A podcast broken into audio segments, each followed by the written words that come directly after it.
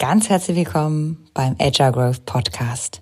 Ich freue mich, dass du heute wieder mit dabei bist. Ich teile heute mit dir ein Interview, das Kai und ich mit Holger Koschek führen durften. Und Holger ist nicht nur ein langjähriger Coach und Berater, sondern auch ein Buchautor, hat unter anderem Geschichten vom Scrum geschrieben und auch bei Management Y mitgewirkt und war mein erster Mentor im agilen Raum. Und ich kann mich noch gut erinnern, dass Holger immer gesagt hat, er macht agil nicht, weil agil so cool ist, sondern weil es da einfach Handwerkszeug drin hat und Gedankengut, hinter dem er steht und das unglaublich wirkungsvoll ist.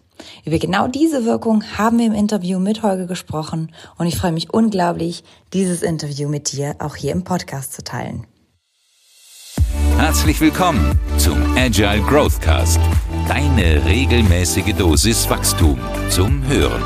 Ehrlich, authentisch, agil. Von und mit den Two Agilists. Herzlich willkommen zum Agile Growthcast. Schön, dass du wieder zuschaust und äh, ich bin mal wieder mit Jasmin hier. Das freut mich äh, total, dass wir mal wieder zusammen hier sind und Jasmin nicht gerade in ihrer Coaching-Ausbildung drin steckt. Und äh, ja, heute ähm, dürfen wir mal wieder einen wundervollen Gast hier begrüßen. Aber bevor es um den Gast geht, haben wir äh, ja eine sehr intensive Woche hinter uns, parallel Kundenmandate und eine Certified Scrum Master Schulung. Und das war ganz, ganz schön. Es war diesmal äh, bei uns eine kleine digitale Runde und ich konnte ganz viel eingehen auf so die äh, individuellen Cases, die jeder so in seiner Umgebung hat und äh, auch Menschen dabei, die sowas wie Scrum und Agilität im Bereich von Hardwareentwicklung und Maschinenbau nutzen möchten. Und äh, ja, vielleicht ist das auch so ein bisschen symbolisch dafür, was sich so in der Scrum-Welt schon seit längerem tut, ne, dieses außerhalb von dem Softwarekorridor. Aber bevor wir so aufs Hölzchen, vom Hölzchen aufs Stöckchen kommen, genau, ähm, ja, Jasmin, magst du was unserem Gast sagen? Ja, Wir haben einen ganz, ganz besonderen Gast heute hier. Ähm, ein Gast, der mich in meiner Scrum- und agilen Karriere seit Anfang an begleitet und das finde ich total schön. Ich hatte nämlich die Ehre, dass Holger Koschek, unser Gast, äh, mein Mentor war in meiner ersten Vollzeitrolle als Scrum Masterin. Damals bei einer Firma, die nennt sich Control Expert. Ist da zwischen Düsseldorf und Köln, ähm, in Langenfeld zu Hause. Und ich habe unglaublich viel in diesem ersten Jahr gelernt von Holger. Und Holger hat uns wie jeder Gast zum Vorbereitungsbogen geschickt und da steht ein Satz drin, den ich ganz toll fand, weil ich glaube, das ist auch das, was Holger mir von Anfang an mitgegeben hat und was mich seitdem in meiner Scrum- und Agile-Karriere begleitet. Holger hat immer gesagt, er macht Agile nicht, weil Agile cool ist, sondern er macht Agile und Scrum, weil da einfach Werkzeuge drin sind, die für ihn Sinn machen und schlüssig sind und die wirkliche Probleme lösen. Und ähm, der eine Satz fand ich total schön. Ähm, da geht's eher um Zertifikate, aber Holger sagt, trotzdem hat es einige Zeit gedauert, bis ich nicht nur agil gemacht habe, sondern auch agil gedacht habe. Und das war etwas, was er mir von Anfang an mitgegeben hat, zu sagen, mach's nicht mechanisch, sondern überleg, was der Sinn dahinter ist. Und wie können wir das Problem, das wir haben, denn wirklich auch mit Agile lösen? Oder können wir das überhaupt nicht? Damit ganz herzlich willkommen, Holger. Ja, hallo Jasmin, hallo Karl, vielen Dank für die Einladung. Jetzt bin ich natürlich neugierig. Ich war nicht dabei, als ihr euch kennengelernt habt, deswegen mag ich mal direkt so nachfragen. Aber Oder ich war dabei, als ihr euch kennengelernt habt, ne? Ja. Andersrum, ja, genau. Bei einem Spaziergang ja, ja. im ja. Wald. Ja. Insofern sehr schöne Verbindung, die wir hier haben. Auf verschiedenen Ebenen haben wir ja schon so eben beim Vorgeplänkel rausgefunden. Und jetzt bin ich ein bisschen neugierig. Als du damals aufgeschlagen bist bei diesem Beratungsmandat, ähm, wo es da bei Control Expert darum ging, was, was ging dir so durch den Kopf im ersten Kontakt mit der Situation, dem Unternehmen? Wie warst du selber so drauf? Das ist ja auch schon ein paar Jahre her.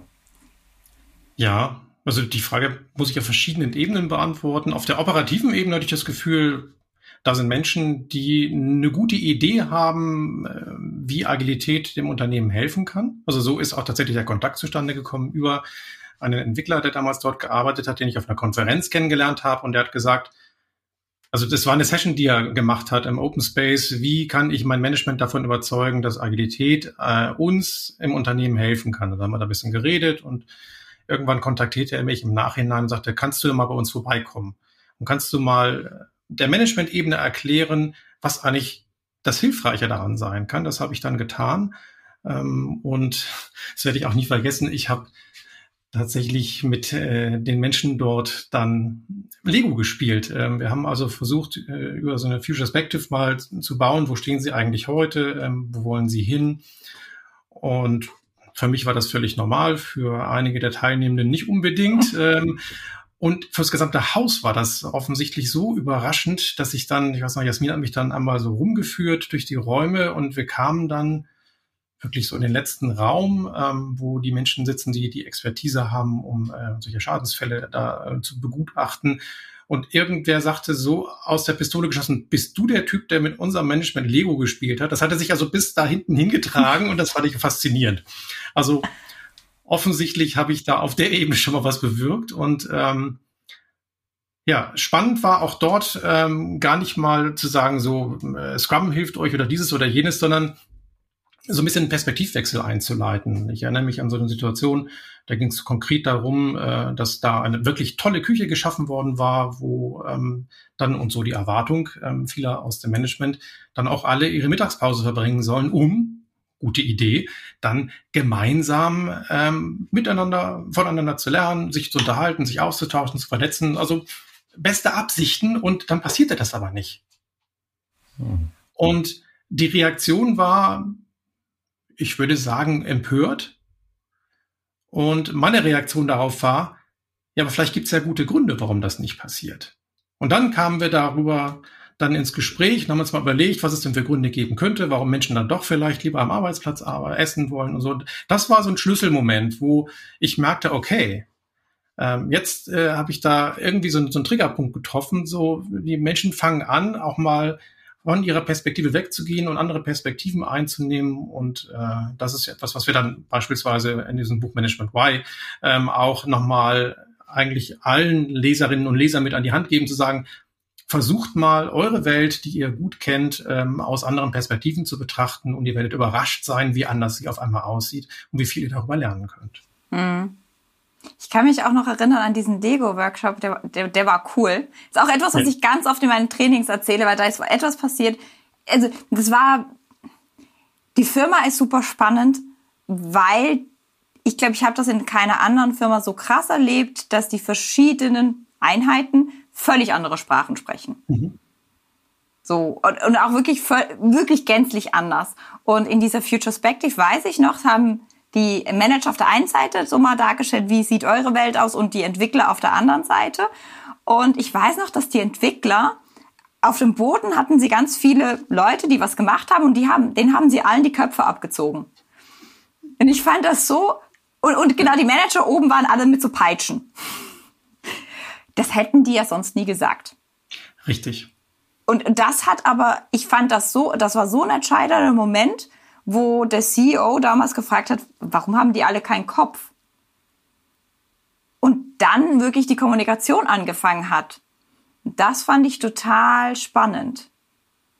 Also wie so, wie man über ein Medium in Kommunikation gehen kann. Es dann gar nicht schlimm war, das zu sagen, warum die keinen Kopf haben, was denn, was denn da fehlt.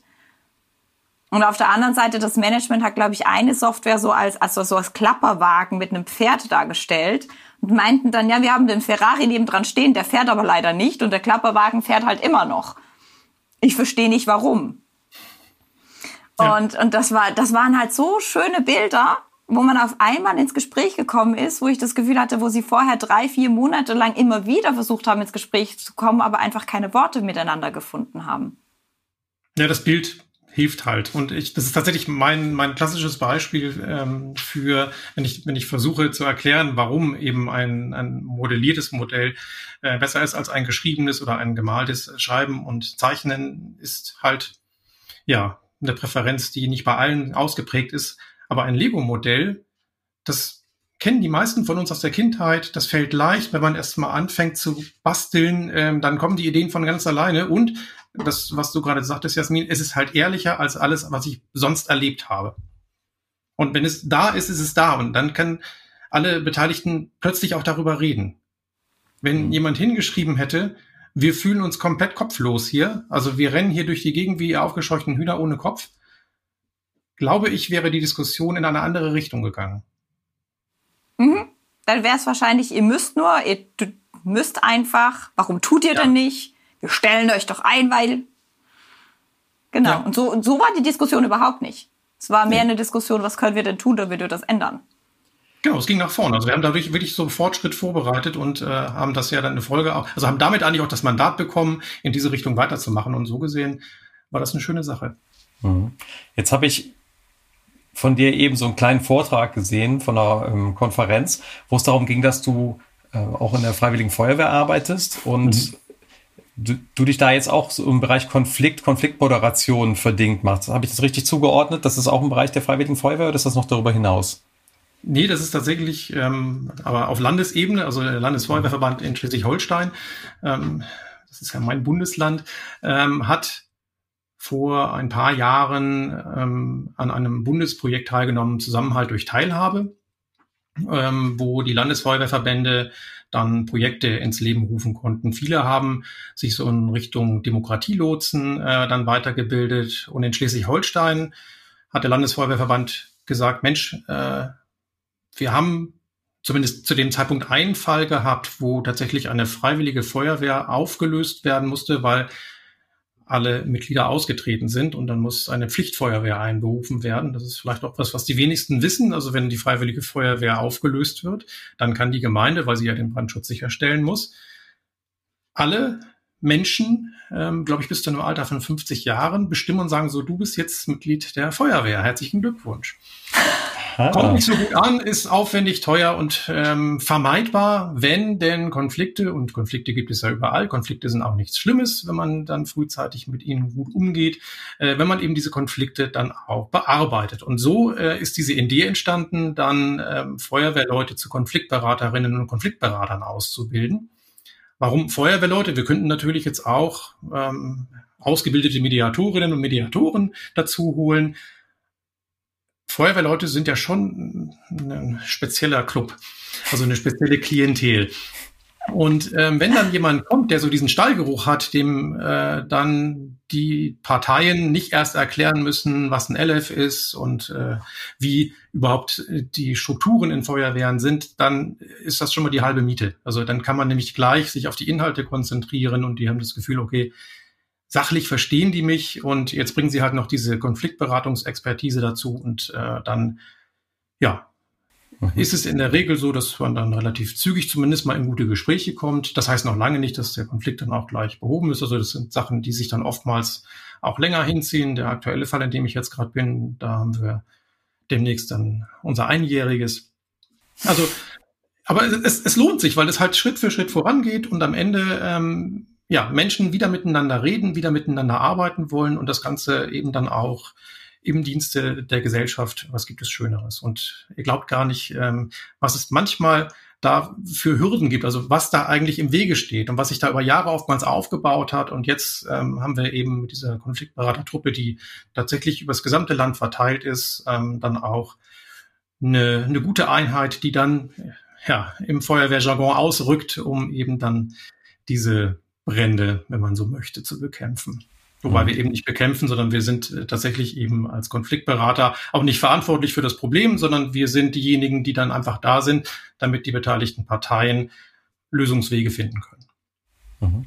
Wir hatten hier den äh, Klaus Schenk letztens mal im Growthcast und der hat ein Buch geschrieben, Konflikte in Projekten. Was mir in seiner Methodik so aufgefallen war, ist, dass er ganz viele verschiedene Modelle reinbringt um so Multiperspektivität wiederherzustellen in Situationen. Mhm. Also im Prinzip über Modelle die verschiedenen Erfahrungsräume irgendwie wieder erlebbar macht, damit die Leute verstehen, ach, der hat ja gar keine böse Absicht oder das ist, ne, das, der hat einfach einen anderen Blickwinkel auf die Welt. Das habe ich eben auch so ein bisschen rausgehört in eigentlich beiden Situationen, die du so beschrieben hast, also sowohl im Agile Coaching als auch da. Gibt's da was, was du an bestimmten Werkzeugen, also da hast du wahrscheinlich ja nicht Lego gebaut mit den Feuerwehrleuten, oder? Äh, gibt's, gibt's da was, was du so an Modell gerne mitnimmst oder gehst du da einfach in eine offene Gesprächsmoderation? Nee, wir haben ja tatsächlich eine, eine wirklich professionelle Ausbildung durchlaufen, äh, wo wir Grundlagen des Coachings vermittelt bekommen haben und äh, ein paar Modelle, beispielsweise die Komplettbotschaft, also wenn ich ähm, in einem Kritikgespräch, und das gilt jetzt auch nicht nur in der Feuerwehr, ähm, einfach meinem Gegenüber ähm, ja, konstruktiv Kritik geben möchte, dann ist das äh, so ähnlich ähm, wie bei der gewaltfreien Kommunikation, dass ich versuche, die vier ähm, Aspekte, ähm, die ja auch nach Schulz von Thuns Nachrichtenquartat äh, be betrachtet werden müssen, dann eben in eine komplette Botschaft, daher der Name, äh, zu verpacken. Und das hilft ganz gut, äh, um eben dann auch bei den Parteien äh, oder den Parteien eine Möglichkeit zu geben, die andere Partei einfach mal anzusprechen. Ansonsten, ja, führen wir in der Regel Einzelgespräche ähm, und wenn dann beide Parteien dazu bereit sind, eben auch ein gemeinsames Gespräch. Und dann versuchen wir, und das ist vielleicht so diese Multiperspektivität, eben so Brücken zur Verständigung zu bauen. Das heißt, wir hören ganz genau hin, wenn wir feststellen, dass eigentlich beide Parteien dasselbe wollen, aber nur irgendwie von der anderen Seite da drauf gucken. Ne? Und ähm, dann ist es der richtige Moment zu sagen, ja, pass mal auf, guck mal, das ist doch das, was äh, Partei A auch eigentlich gerade gesagt hat, oder? Mhm. Was sagt er denn jetzt dazu? Und das sind die Momente, die oftmals ein Gespräch verändern. Weil das, die Parteien, gerade wenn die Konflikte fortgeschritten sind, gar nicht mehr in der Lage sind, sich überhaupt in die Situation der anderen Partei hineinzuversetzen. Und dabei helfen wir im Wesentlichen. Und das mhm. sind auch tolle Momente. Also wenn, wenn das, wenn das, man spürt das, wenn man, also jetzt in Corona-Zeit haben wir das zum Teil auch virtuell gemacht, aber wenn man mit diesen Menschen in einem Raum ist, spürt man das förmlich, wie sich da was auflöst. Das hm. ist schön. Hm. Das ist total schön. Es erinnert mich gerade, ich mache gerade ähm, die ORSC-Coaching-Ausbildung und ich habe das Gefühl, es geht oft mehr um Mediation als um, um Coaching da drin, einfach weil es um Organisationen und Systeme geht. Mhm. Ähm, und also zum einen finde ich es doof, dass ich es online machen muss. Zum anderen finde ich es spannend für mich, weil es einfach, also weil wir wahrscheinlich immer wie mehr online machen müssen und ich das, diesen Muskel trainieren äh, darf. Aber ich finde auch online manchmal spürt man es dann so richtig, dass sich irgendwas auflöst, irgendwas wird weicher. Es wird weicher im Blick, wird weicher im Gesichtszug. Mhm. Und dann denke ich immer so, uff, ja, ein Schrittchen gemacht. Hat Aber manchmal geht es auch einfach nicht. Also ich habe jetzt auch, äh, in, dem letzten Fall haben wir, haben wir ein schönes Werkzeug angewandt. Das ist jetzt, äh, eigentlich sollten wir uns das patentieren lassen. Und zwar haben wir bei beiden Parteien ähm, tatsächlich so Keyplayer ausgemacht, die offensichtlich nicht in der Lage waren, in dieser großen Runde etwas zu sagen, was aber dann dem Fortschritt der gesamten Gruppe gedient hätte. was haben wir getan? Wir haben sie auf einen Spaziergang geschickt. Wir haben mit ihnen vereinbart, dass sie sich mal treffen und dann sind die nur die beiden losgelaufen, haben sich unterhalten und dann war auf einmal in dieser kleineren Runde waren dann eben Dinge möglich, die in der großen Runde nicht möglich waren und dann hatten wir das nächste Online-Treffen und das war wie verwandelt. Mhm. Total spannend. Also, ja. Mhm. Das äh, habe ich auch tatsächlich selber erlebt in, in einem Konfliktfall, wie ein Spaziergang und wirklich auch der, der, der Mut, eben wieder aufeinander zuzugehen und sich dazu zu verabreden, gemeinsam loszugehen und gemeinsam darüber zu reden, was das verändern kann. Das mhm. klingt ein bisschen wie. Äh, wir haben ja unsere wie, Streitbrücke, ne? Genau, so, so. wir gehen ja über die Streitbrücke spazieren, wenn es hier mal richtig äh, klingt, aber auch so ein bisschen alte Politik oder so. Da gibt's doch auch so die, ich, mhm. die, die, ne, so die durch den Garten spazieren und man hat dann so das äh, nicht auf der Agenda stehende Gespräch, was dann irgendwie den Unterschied macht. Ja, schön. Mhm. Aber ich kann das gut nachvollziehen. Also ich, ich mache auch gerne One-on-One-Coaching spazierend, weil das ja. auch einfach für den Coachee, also für mich ist es schwerer, weil erstens habe ich nichts zu schreiben, das finde ich immer so ein bisschen ü. Und ich, ich ähm, sehe ja nicht alles, weil der Coachee neben mir geht, aber für den Coachee ist es angenehmer, weil er wird nicht ständig angestarrt. Mhm und kann so ein bisschen in sich selber ruhend rausgehen. Und das finde ich, finde ich immer ganz spannend. Das ist auch das, was wir im Konflikt machen. Also wir haben die Streitbrücke, weil das ist dann eine schöne, schöne große Runde und meistens eskaliert es über der Brücke. Das ist noch so eine Autobahnbrücke, da ist es eh laut. Ich finde das immer bescheuert. Dann eskaliert es über der Brücke und wenn wir auf der anderen Seite von der Brücke ankommen, wissen wir jetzt, jetzt geht's aber auch wieder in die Lösung rein.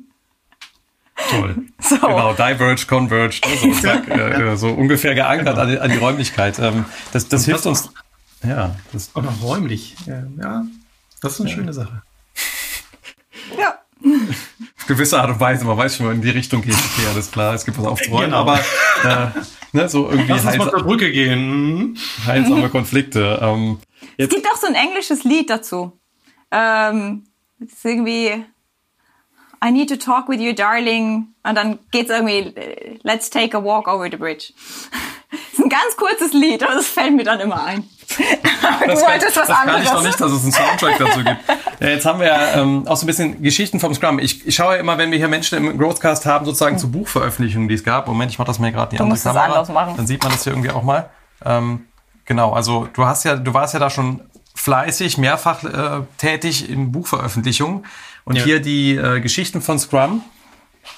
Was hat dich damals dazu gebracht, ein Buch zu schreiben über, ich sag mal, eine, eine abstrakte Praxiserfahrung, nenne ich es jetzt mal. Es ist ja eine Art Fantasy-Geschichte mit vielen Lernpunkten drin. Mhm. Ähm, wie, wie kam es dazu? Und äh, ich meine, diese Kraft da, ein Buch zu schreiben, wir sind ja auch irgendwie äh, jetzt so mit dieser Erfahrung gesegnet und das ist ja jetzt schon auch ein Projekt, was einen ordentlichen Kaliber hat. Was hat dich angetrieben, das zu machen? Also grundsätzlich, ich schreibe ich total gerne. Deswegen ist das für mich keine Hürde, sondern ja, ich kann mich da rein vertiefen und äh, ich stelle auch fest, dass ich, wenn ich so ein Buchprojekt habe, äh, mich selbst zwinge, Dinge dann auf den Punkt zu bringen. Denn wenn die erstmal gedruckt sind, dann gehen sie so raus und das hilft mir, ist mein Antrieb, nochmal zu sagen, okay, jetzt muss es dann aber auch wirklich mal auf den Punkt bringen. Denn, äh, sonst wird es ein Tausendseiter und den liest tatsächlich niemand. Das ist uns übrigens bei den neuen Geschichten von Scrum dann so gegangen, dass Rolf und ich äh, dann als Anschlusswerk geschrieben haben. Das ist, glaube ich, zu dick geworden, deswegen äh, mhm. lesen das die wenigen Leute. Heute würden wir es in mehreren Bänden rausbringen. Aber zu den Geschichten vom Scrum zurück. Äh, ich hatte damals ein Projekt mit wirklich interessanten Persönlichkeiten und äh, habe damals auch schon so gedacht, naja, die reine Mechanik eines, eines Scrum-Projekts ist relativ schnell erklärt, aber die entscheidet ja nicht über den Erfolg oder Misserfolg eines Projekts, sondern das sind die Menschen, die in diesen Projekten arbeiten. Und die haben ganz unterschiedliche Hintergründe, äh, ganz unterschiedliche Erwartungen und Bedürfnisse und so kam die Idee tatsächlich für die OOP damals einen Vortrag zu machen. Äh, der hieß da noch Anatomie eines Scrum-Teams. Und dann stand ich vor der Entscheidung, wie machst du denn das jetzt? Schreibst du jetzt einfach auf, was du da erlebt hast? Äh, aber dann könnte es natürlich sein, dass dein Kunde sagt so, äh, was soll das denn jetzt? Das bin ja ich. Also habe ich nach Abstraktionen gesucht und irgendwie kam mir als erstes, als ich an eine der Personen in diesem Projekt dachte, so ein Ritter in der strahlenden Rüstung in den Sinn, der in der Mitte stand, äh, blitzte und blinkerte und sagte, holla, hier bin ich. Ähm, und ja, ringsrum um mich gibt's auch noch Leute, aber Hauptsache, ich bin hier. So, und als ich diesen Ritter vor Augen hatte, kamen dann plötzlich Hexen und Gespenster und äh, andere Märchenfiguren dazu und dann dachte ich, okay, dann schreibst du halt ein Märchen. Warum nicht? Und habe mich hingesetzt und habe angefangen, dann dieses Märchen zu schreiben, so einer Rohfassung. Und das war tatsächlich dann auch der Vortrag, den ich dann in einer Abendsession auf der OOP gehalten habe. Also 18 Uhr das war der erste Abend. Ähm, die Teilnehmenden hatten schon einen langen Workshop-Tag, also noch nicht mal einen Vortragstag, sondern einen Workshop-Tag hinter sich. Und trotzdem haben sich einige gefunden, die sich dann da noch abends in diese Session reinbegeben haben. Und dann habe ich gelesen und gelesen und gelesen.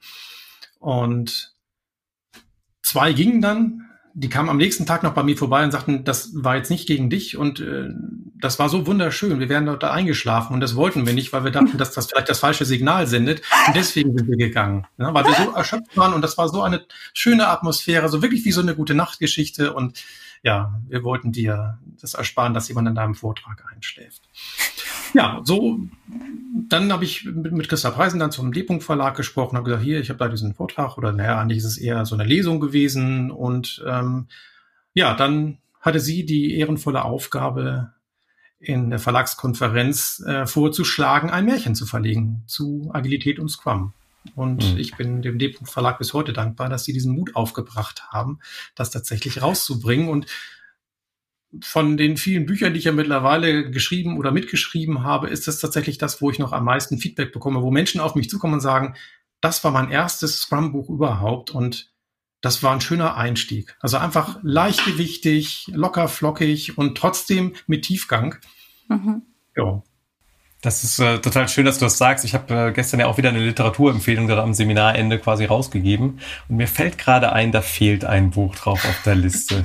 äh, ich werde das mal gerade für die Leute, die so einsteigen, und du sagst, ne, diese Art, ja. äh, das äh, macht eigentlich total viel Sinn. Dieses durch Geschichten lernen ist ja doch was, was wir in Filmen lieben. Oder hast du dafür auch so ein bisschen reingeguckt in so diese klassische Joseph Campbell Heldenreise-Geschichte, dass du ein bisschen Dramaturgie äh, da angelehnt hast? Oder äh, kam das eher so natürlich rausgeflossen? Das war eher natürlich, also die, ja, Dramaturgie ergab sich daraus, dass ich eben Sprints beschrieben habe und dann äh, mir für jeden Sprint überlegt habe, was könnte denn jetzt hier passieren, was eben in den vorigen Sprints noch nicht ähm, mit einem Schlaglicht versehen worden ist. Bei den neuen Geschichten vom Scrum haben wir tatsächlich dann uns an diesem, dieser Heldenreisenstruktur orientiert und mhm. das war dann auch nochmal ganz spannend zu gucken, wie kriegen wir das denn hin? Äh, zumal wir irgendwann mittendrin feststellten, dass wir, und das ist tatsächlich etwas, was äh, passiert, äh, oder deswegen habe ich hohe, hohe Achtung vor, vor Leuten, die Belletristik schreiben, du musst halt auf dein Timing achten. Ne? Also mhm. wir haben dann plötzlich festgestellt, uns fehlt eine Nacht. Nach dem, was wir geschrieben haben, haute das alles hinten und vorne nicht und dann, dann mussten wir da nochmal ran. Also das äh, ist nochmal eine ganz andere Nummer als so ein Fachbuch, wo äh, ja es eigentlich am Ende egal ist, äh, in welcher Reihenfolge man es macht. Und also das muss halt nur irgendwie einen roten Faden haben, aber es muss keinen tagesgenauen, keine tagesgenaue Schlüssigkeit ergeben. Mhm. Das ja, wir fanden das ja beim Fachbuch auch schon herausfordernd an einer oder anderen Stelle, weil für uns ist es ja so klar. Und dann ja. schreibt man es so runter und für dich ist alles ganz klar und dann kriegst du von dem Reviewer zurück, hä?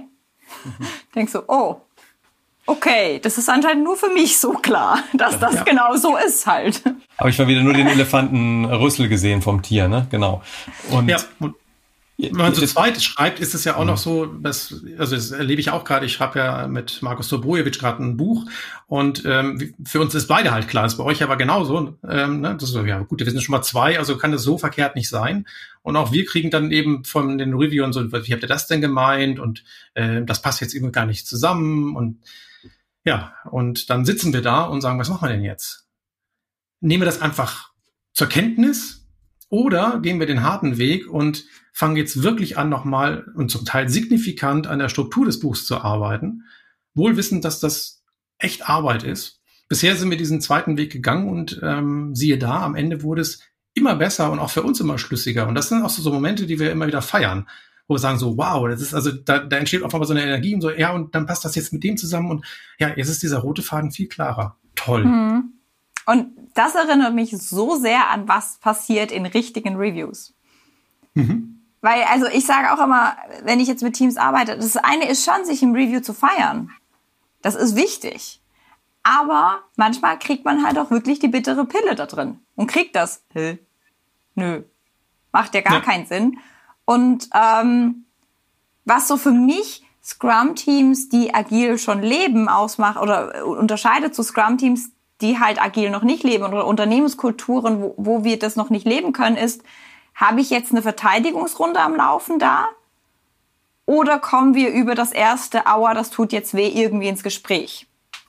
Und weh tut's ja. immer. Also das ist, weh tut's immer. Unsere, ich finde, unsere erste Reaktion ist Verteidigung, das ist fein. Aber die Frage ist, ne, haben wir jetzt nur diese Runde von, das ist genauso super, so wie es so, so sein soll und ich erkläre dir jetzt, lieber Stakeholder, warum das so sein muss? Oder kommen wir ins Gespräch und, und arbeiten wirklich an unserem Produkt? Mhm.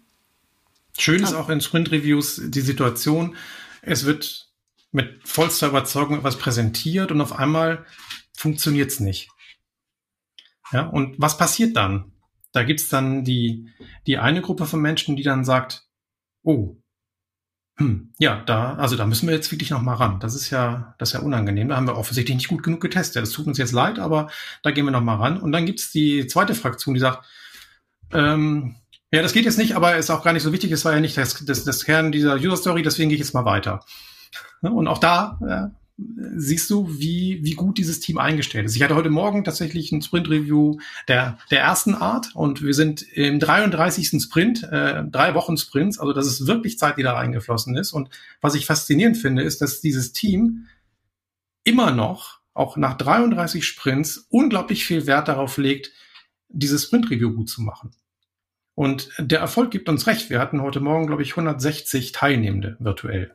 Also da, wow. da ist tatsächlich virtuelle Teilnahme auch nochmal hilfreich, weil die Hürde geringer ist.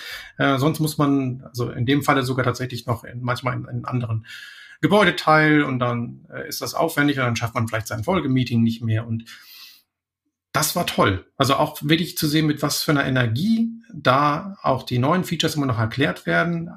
Auch Feedback, was aus der Runde kommt. Und das kommt, obwohl da 160 Leute sind, trauen sich Menschen, die virtuelle Hand zu heben, zu sagen, ich habe da noch mal eine Frage oder ich habe da noch eine Idee. Und dann wird das wertschätzend aufgenommen. Oder es passiert auch, dass jemand eine Frage hat und dann heißt es ja, Ja, das haben wir. Das, ähm, aber ja, hatte ich jetzt eigentlich nicht vor, aber ich baue das mal gleich noch ein, dann zeige ich das gleich noch. Und dann wird halt das Review noch mal ein bisschen ausführlicher. Mhm. Schön. Mhm. Dieser, dieser Katalysator für die Organisation äh, Scrum, das gibt's jetzt ja auch schon so lange. Du hast jetzt schon irgendwie Geschichten von Scrum geschrieben, neue Geschichten von Scrum. Ist das nicht langsam durch? Mechanisch ja, ähm, aber wie gesagt, Mechanik ist für mich ja nicht der, der Antrieb, sondern für mich äh, sind die Werte und die Haltung dahinter viel wichtiger und da sind wir noch lange nicht durch. Also da glaube ich, äh, sind viele Unternehmen immer noch an dem Punkt, jetzt haben sie zumindest mal gesehen, dass ähm, Agilität und Scrum irgendwie auf dieser Landkarte ist und nicht weggeht und dass man sich da vielleicht mal mit beschäftigen sollte. Und ja, dann liest vielleicht irgendjemand ein Buch oder ein, Fachartikel und meint, okay, dann ist das ja eigentlich ganz einfach. Und am Ende habe ich dann so ein Cargo Cool Scrum. Ähm, alles wird richtig mechanisch gemacht, aber äh, es hilft halt nicht. Und dann ja, kommen halt gute Berater, Trainer und Coaches hoffentlich dazu und sagen, ja, passt mal auf. Mhm. Äh, was ist denn eigentlich euer Problem? Ja? Also was, was für ein Problem wollt ihr denn damit lösen? Habt ihr überhaupt ein Problem? Wenn nicht, warum wollt ihr was ändern? Also warum wollt ihr jetzt eine agile Organisation? Ähm, nur weil alle anderen das auch tun? Keine gute Idee. Überlegt euch das erstmal. Und dann fangen die wirklich guten Gespräche und die wertvollen Gespräche an. Und wenn alle das Gefühl haben, ah, jetzt reden wir vom selben und wir haben auch ein gutes Gefühl dafür, was eigentlich heute nicht gut funktioniert, dann bin zumindest ich jemand, der dann sagt, okay, jetzt können wir uns mal darüber Gedanken machen, was verbessert werden kann und wie wir es verbessern können. Und vielleicht helfen uns dann agile Werkzeuge, Prinzipien, Praktiken, auf jeden Fall eine agilere Haltung ähm, mit kontinuierlicher Verbesserung, mit dem Wunsch, weiterhin zu lernen und eben nicht alles als gegeben hinzunehmen, auch Feedback anzunehmen, konstruktiv Kritik zu geben. Wenn wir das erreichen, dann haben wir wirklich so den Boden gelegt, auf dem dann auch eine Mechanik von Agilität, ob das nun Scrum oder Kanban oder irgendwas anderes ist, dann auch gedeihen kann. Sonst bleibt das auch in vielen Fällen Makulatur. Und am Ende ärgern sich dann alle, weil es nicht richtig funktioniert. Und ganz am Ende wird dann oft äh, das Fazit gezogen, ja, Scrum ist schuld. Scrum funktioniert halt nicht. Oder Agilität funktioniert halt nicht. Und deswegen verzichte ich ja weitestgehend auf diesen Begriff, also oder stelle ihn zumindest nicht nach vorne und ähm, sag eher, ich will, also wenn ich zu euch komme, dann ähm, ist mir wichtig, dass wir Fortschritt erzielen. Mhm. Und Fortschritt erziele ich halt, indem ich erstmal weiß, wo ich stehe und wo ich hin möchte. Und dann können wir gucken, ob wir mal einen Schritt in diese Richtung gehen. Und wenn dann zufälligerweise vielleicht dann agile Werkzeuge und Praktiken dabei helfen, ist das auch nicht schlimm.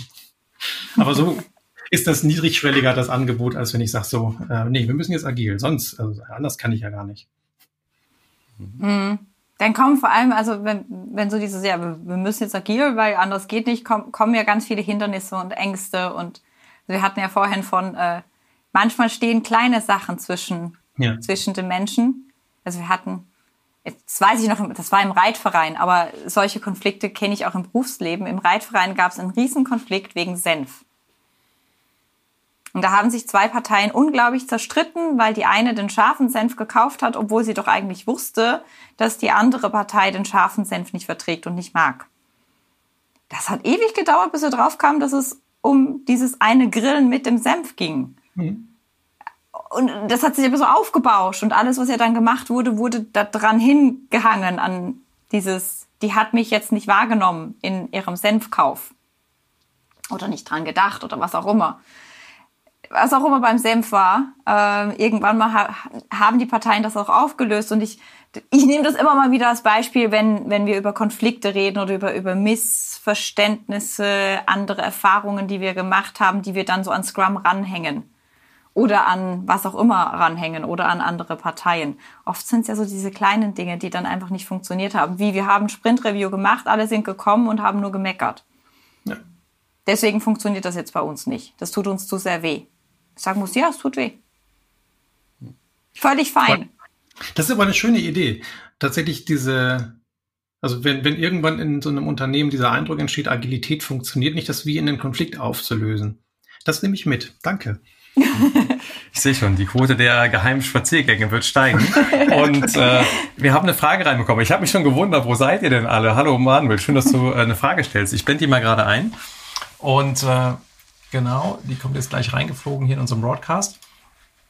Und zwar Wenn man schon ein Scrum-Setup antrifft und die Teams schon zwei Jahre unterwegs sind, aber die Frage um das Warum gar nie gestellt wurde, sollte man da die Notbremse ziehen und nochmals von vorne beginnen?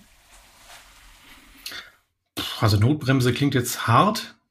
Ja, und äh, eine Notbremse muss ich ja nur ziehen, wenn was passiert ist. Also so kenne ich das aus der Bahn. Äh, also ne, wenn es nicht im Zug brennt, äh, dann, dann ziehe ich auch die Notbremse nicht. Dann kann ich durchaus weiterfahren, auch wenn ich vielleicht festgestellt habe, ich bin im falschen Zug. Ja, ähm, dann äh, ist es auf jeden Fall sinnvoll, sich diese Frage zu stellen. Aber das kann man, man, man also ich glaube, dass auch wenn äh, das Scrum-Setup nicht perfekt funktioniert, dass dann ja doch irgendwas hilft. Also hoffe ich zumindest mal, dass äh, da nicht komplett dysfunktional ähm, man eine dysfunktionale Organisation vorfindet. Und oftmals hilft es ja, wenn also ich kenne diesen Moment in Teams, die dann sagen so, oh, Scrum funktioniert bei uns nicht und dann kommt so eine, so eine ganz große Frustration auf.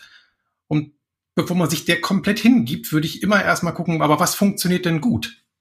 Da gibt's genauso viele gute Dinge, die vielleicht aber gar nie benannt werden. Ähm, und wenn man das einmal hat, dann ist auch noch viel klarer, wenn ich das habe, dann ist das andere offensichtlich das, was nicht funktioniert. Ähm, und dann kann ich mich da rein vertiefen. Und wenn das das Warum ist, äh, dann spricht ja nichts dagegen, erstmal diejenigen, die das Warum kennen sollten, äh, dazu einzuladen und äh, mal mit ihnen ein Gespräch zu führen. Habe ich auch bei einem Kunden gemacht, da gab es so ein Organisationstransformationsteam, was das Gefühl hatte, nicht so wirklich voranzukommen und es stellte sich heraus, sie hatten gar keinen klaren Auftrag bekommen. Und dann haben wir uns an die Geschäftsführung gewandt und gesagt, kommt doch bitte mal vorbei und erklärt uns mal, was dieses, was ihr eigentlich äh, an Erwartungen an dieses Team habt. Mhm. Und das war gar nicht so einfach, äh, diese Frage beantwortet zu bekommen. Aber wir haben da so ein bisschen Klarheit rausbekommen und haben dann aus diesem bisschen Klarheit dann einfach die Aufgaben, die wir hatten, nochmal neu priorisiert, Dinge getan und dann äh, wieder um Feedback gebeten. Ist es das, geht das in die Richtung, die ihr euch so vorgestellt habt? Mhm. Also das war ein ganz gutes Vorgehen. Also nicht gleich äh, da den Kopf in den Sand stecken oder sagen, das funktioniert gar nicht, wir machen jetzt hier einen Fullstop, sondern zu gucken, was wäre denn das nächste, was wir verbessern könnten, damit es funktioniert. Mhm. Und ich glaube, wenn, also ich weiß ja nicht, wie lange das Projekt jetzt unterwegs war, aber wenn es da kein Warum gibt, äh, dann wird so ein Warum auch nicht innerhalb von zwei Tagen plötzlich da sein. Oder ist es sowieso da und äh, ist es noch nicht kommuniziert worden? Das wäre die schöne Variante. Ich erlebe leider oft die andere Variante und da, die aber unglaublich hilfreich ist. Und äh, also Warum ist die hilfreich? Äh, zum einen, weil auch den, den Teams selber klar wird, okay, das ist das, was uns fehlte. Weil aber auch den Verantwortlichen klar wird, naja, wenn die das nicht haben, können die eigentlich gar nicht arbeiten. Also ich erlebe oft, dass dann in solchen Situationen, das heißt ja, diese Teams, die, die performen nicht. Und dann geht man in die Teams und die sagen, ja, wie sollen wir denn performen, wenn wir nicht wissen, was wir tun sollen? Also wir können ja nur das Beste machen, was wir können, nämlich selber entscheiden und äh, uns Dinge raussuchen, von denen wir glauben, dass sie wichtig sind. Mhm. Und da ist mal ein Treffer dabei, mal aber auch nicht. Mhm. Mhm. Und das ich fand hoffe, ich ganz schön. Ja, ja, ich fand das ganz schön mit dem neuen Scrum Guide, dass halt dieses Produktziel mit reingekommen ist, weil ich das immer wieder nehmen kann.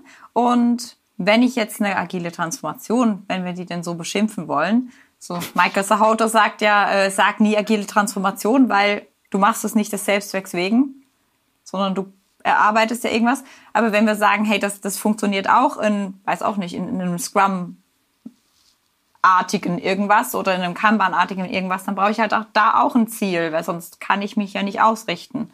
Und, ähm, und ich erlebe das aber auch, dieses Ziel zu finden, ist sehr schwierig. Oft steht dann so was Pauschales drüber wie, wir brauchen zufriedenere Kunden. Unser Net Promoter Score ist schlecht. Wo ich dann denke, ja, Ja, nicht verkehrt, aber auch nicht unbedingt ausreichend. Ja, es ist halt genau. verdammt schwer, wirklich gute Ziele zu finden. Aber zum Thema agile Transformation vielleicht noch. Ähm, ja, äh, ich gehe noch mal so einen Schritt weiter sogar und sage, agile Transformation ist ein Begriff, der ist schwierig, aber der ist äh, deswegen schwierig, weil man ihn auf ganz unterschiedliche Art und Weisen verstehen kann. Es ist nämlich die Transformation einer Organisation hin zu einer agileren Organisation oder es ist eine Organisationstransformation mit agilen Methoden oder beides. Diese drei Möglichkeiten gibt's. Oder die vierte Variante, ich äh, verwende nur diesen Begriff und weiß eigentlich gar nicht, was er bedeutet. Äh, die gibt's natürlich auch immer. Aber also diese drei Deutungen, die kenne ich tatsächlich. Und ähm, wenn mich jemand äh, einlädt, da äh, irgendwie zu unterstützen, dann frage ich mal, was meint ihr denn genau damit? Mhm. Ne? Und wenn dann die Antwort ist ja, wir wollen als Unternehmen agiler werden, dann ist man wieder, bin ich wieder so in meinem Element und sage, okay, was heißt denn das eigentlich? Und was, wozu denn eigentlich? Und ich, ich meine, in deinem Buch gelesen zu haben, du hast auch sowas wie Scrum schon mal benutzt zur Organisationsveränderung. Also so ein Rahmenwerk, habe ich das richtig verstanden? Also quasi agiles Vorgehen genutzt, um Organisationsveränderung nach vorne zu bringen? Also nicht um ein Softwareprodukt zu bauen, sondern eher so Change Management irgendwie agil zu betreiben? Ja, ähm, das, das ist das eine. Das andere, ich habe es auch tatsächlich, also das war außerhalb eines, eines äh, IT-Kontexts ähm, haben wir damit mal eine neue Organisation aufgebaut. Das war ganz interessant. Das war für ein Versicherungsunternehmen, was eine, ja, eine neue Marke aufgebaut hat und die sollte möglichst auch disjunkt von der Kernmarke sein, weil es ein Experiment war. Und dann haben wir dieses, ja, eigentlich diese, dieses Unternehmen, also dieses virtuelle, das war dann nachher ein echtes Unternehmen, das gibt es auch heute noch, dieses Versicherungsunternehmen aufgebaut. Und, und ähm, haben dann also wirklich interdisziplinär gearbeitet. Da waren Vertreter aus dem gesamten Haus drin, also von äh, der Produktentwicklung über die Mathematik, äh, über die Buchhaltung äh, bis hin zur IT natürlich. Und die haben sich ja in, in Dailies getroffen. Gut, also erst wollten sie sich einmal die Woche treffen. Ähm, ich hatte vorgeschlagen, wir machen Dailies. Und dann hieß es, also, Herr Koschek, wie stellen Sie sich das denn vor? Gucken Sie mal in unseren Terminkalender. Also jeden Tag, ja, ist doch nur eine Viertelstunde. Äh, nee, also nicht mal eine Viertelstunde. Wie sollen wir das denn synchronisiert kriegen mit den zehn Leuten? Na gut, dann zweimal die Woche. So, dann haben wir zweimal die Woche uns da getroffen und äh, ja, hatten dann eine Backlog von Aufgaben, die getan werden müssen. Also ja, von irgendwas am System tun, über eine Webseite aufbauen, bis hin zu BaFin-Antrag schreiben. Also wirklich die volle Bandbreite. Und das Interessante war, dass wenn dann Menschen in dieser Runde berichteten, was sie gerade tun, aus Ecken Nachfragen und Feedback kamen, wo das niemand erwartet hätte. Mhm. Und das hat die selber total überrascht, wie viel Wissen tatsächlich in den anderen Bereichen war, die vorher wie so ein Silo nebenan oder nebendran ähm, gearbeitet haben. Und auf einmal kamen die zusammen. Und da entstand ein Mehrwert. Mhm. So, das hat also nicht lange gedauert, bis die ersten sagten, können wir uns nicht häufiger treffen? Und äh, das war tatsächlich in der Retrospektive, die wir am Ende gemacht haben, auch das, wo alle sagten, also wenn wir irgendwas aus diesem Projekt mitnehmen, dann, dass wir viel mehr interdisziplinär arbeiten müssen. Und das ist für mhm. mich auch ein Kern von, von gut gelebter Agilität, eben das Wissen im Hause außerhalb des eigenen Silos dann nutzbar zu machen. Ja, also das war so ein, so ein so ein, ja, eine Organisationsentwicklung tatsächlich mit agilen Methoden. Ähm, ansonsten ist es sicherlich immer, dass ich da auch agile Anleihen nehme, ähm, wenn ich äh, Organisationen dabei helfe, sich zu verändern. Ähm, mein Lieblingswerkzeug da sind tatsächlich diese Sounding Boards, also Menschen aus der Organisation, die nicht zum Kern Change Team gehören, ähm, die aber wirklich sehr gut vernetzt sind, äh, überall das Ohr auf der Schiene haben und die vom Change Team ähm, regelmäßig mit Informationen versorgt werden, äh, in regelmäßigen gemeinsamen Terminen zusammen sind, damit sie das, was eben an so ein Change-Team manchmal nicht mehr herangetragen wird, das ist also wie in größeren Organisationen mit dem Management, mit dem Management reden viele eben auch nicht mehr direkt und ein Change-Team kriegt oftmals genau denselben Stempel.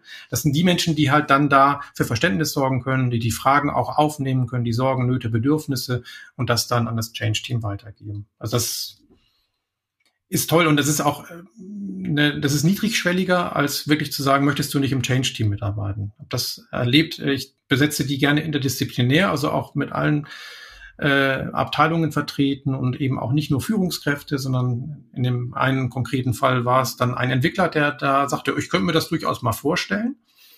Und das ja doch Schöne, was passiert ist, ist, dass er dann so nach vier Wochen gesagt hat, ich habe da nochmal drüber nachgedacht, jetzt nach den Terminen, die wir gemeinsam hatten, und das ist nichts für mich. Und ich möchte mhm. da wieder raus. Und das habe ich gefeiert, nicht weil er wieder rausgegangen ist, sondern weil er so reflektiert war und dann diesen Mut aufgebracht hat, für sich diese Entscheidung zu treffen und das mit mir zu teilen. Und äh, genauso haben wir es dann eben auch ins Unternehmen kommuniziert als einen wirklichen Fortschritt. Also zu sagen, das ist das, was, was diese Person gerade gemacht hat, ist genau das, was wir als Unternehmen, wo wir als Unternehmen uns hinentwickeln wollen. Mhm. Toll, dass wir das schon mal mit einer Person erreichen konnten. Ja. Mhm. Mhm. Jetzt ähm, geben wir den Leuten hier im Growthcast auch super gern immer so ein kleines Werkzeug mit oder auch manchmal eine gedankliche Haltung oder was, mhm. was man äh, mitnehmen kann für sich so in seiner Praxis als Scrum Master, als Agile Coach, als Organisationsberater, was auch immer genau deine Rolle ist, wenn du zuschaust. Ähm, hast du da sowas, wo du sagen musst, da müsste man mal den Fokus drauf legen, das hat dir unglaublich geholfen oder das war etwas, eine Fähigkeit, die du gelernt hast, die dir weitergeholfen hat auf deinem Weg? Also kein kleines Werkzeug, aber ein wichtiges ist tatsächlich äh, die Fähigkeit, konstruktiv Kritik zu geben. Das ist aber nichts, was ich äh, an einem sonnigen Nachmittag lerne, sondern da brauche ich schon ein bisschen Theorie und vor allem muss ich viel üben, üben, üben und diesen Mut mhm. aufbringen und äh, vielleicht auch den Mut aufbringen zu sagen, ich übe das jetzt gerade nochmal. Ähm, was mir im, im Coaching unglaublich hilft, ist zusammenzufassen. Denn ich stelle immer wieder fest, das ist ja auch bewiesen, äh, dass eben die Bedeutung einer Nachricht beim Empfänger entsteht ähm, ich höre etwas und verstehe oder meine etwas darunter verstanden zu haben. Und erst wenn ich das nochmal mit meinen eigenen Worten zusammenfasse, dann spiegelt mir mein Gegenüber näher fast gut. Also ich habe doch noch was anderes gemeint oder mhm. nee, das habe ich jetzt ganz anders gemeint oder oder oder. Also wir können uns erst dann sicher sein, dass das, was äh, jemand uns mitteilen wollte, auch so angekommen ist, wie diese Person das wollte, wenn wir das mit eigenen Worten nochmal zusammenfassen und dann auch durchaus die Frage stellen, habe ich das so richtig verstanden? Also ganz einfache Technik, passiert aber, also zumindest in dem Umfeld, in den Umfeldern, in denen ich unterwegs bin, relativ selten. Und die Menschen, die ich darauf aufmerksam mache, die versuchen das dann schon auch noch bewusster in ihr Leben einzubauen. Am Anfang fühlt sich das auch mal so für mich ein bisschen komisch an, weil ja, also ich habe äh, da auch manchmal so meine Probleme gehabt, auch äh, als ich diese, diese Ausbildung zum Konfliktberater gemacht habe, so paraphrasieren und sowas zu lernen. Das äh, wirkte für mich immer sehr künstlich, wenn ich dann nochmal mitten im Satz was wiederholt habe. Ich dachte, das stört doch das Gegenüber nur. Meine Erfahrung ist, es ist gar nicht so, sondern im Gegenteil, die Menschen fühlen sich verstanden. Die haben das Gefühl, ah, da hört mir jemand wirklich zu. Wenn, wenn jemand das wiedergeben kann, was ich gerade gesagt habe, muss er mir ja zuhören. Mhm. Und das Zusammenfassen ist niedrigschwelliger, weil es eben nicht im Gesprächsfluss läuft, sondern weil ich es einfach an gewissen Punkten mache und ich setze diesen Punkt meistens dann, wenn ich so viel Informationen gerade aufgenommen habe, dass ich es selber erstmal sortieren muss, damit mhm. ich auch nichts Wesentliches vergesse. Also einfach diesen Mut zu haben, zu sagen, wow, das war jetzt aber gerade richtig viel, was ich hier gehört habe. Ich versuche das mal zusammenzufassen. Mhm. Habe ich das richtig verstanden? Oder fehlt noch vielleicht irgendwas Wichtiges? Und schon sind wir im Gespräch. Also im Prinzip geht es darum, mal die Sachen zusammenzufassen, nachdem so ein großer Sinnzusammenhang entstanden ist. Habe ich dich richtig verstanden? Ja.